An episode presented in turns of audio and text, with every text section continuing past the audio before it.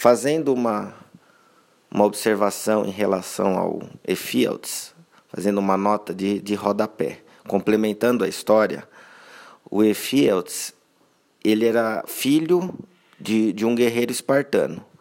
Só que ele nasceu com um, uma deficiência no braço que impedia ele de lutar.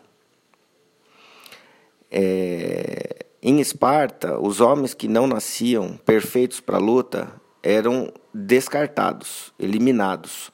Então, o amor do, dos pais do Efíotes fizeram com que a família fugisse para que ele não fosse sacrificado.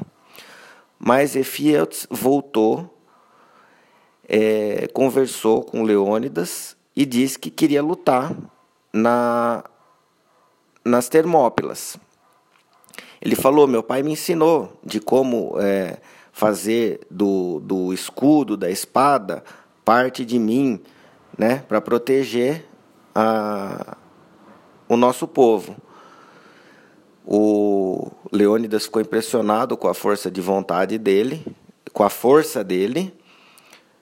É, mas Leônidas falou para ele, falou: então, seu pai deve ter te ensinado também que os espartanos, eles protegem com a mão esquerda, com o escudo da mão esquerda, eles protegem o seu companheiro é, da coxa até o pescoço e ataca com a mão direita.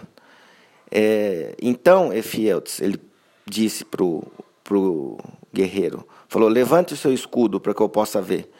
Aí, o, o Efieltes é, ele tentou levantar o máximo que ele pôde, mas não foi o suficiente. Aí Leônidas falou para ele, falou, tá vendo? Você não vai poder é, fazer parte do nosso exército, porque a, a, a, gente se torna, a nossa falange é impenetrável, porque a gente protege nosso companheiro e ataca. Então você pode ajudar é, com os feridos, né? Você pode trazer água, comida, é, ajudar o, o, nosso exército, mas você não vai poder lutar. Aí o Efiotos ficou muito decepcionado e acabou traindo Leônidas, é, fazendo com que os persas é, conseguissem invadir Termópilas.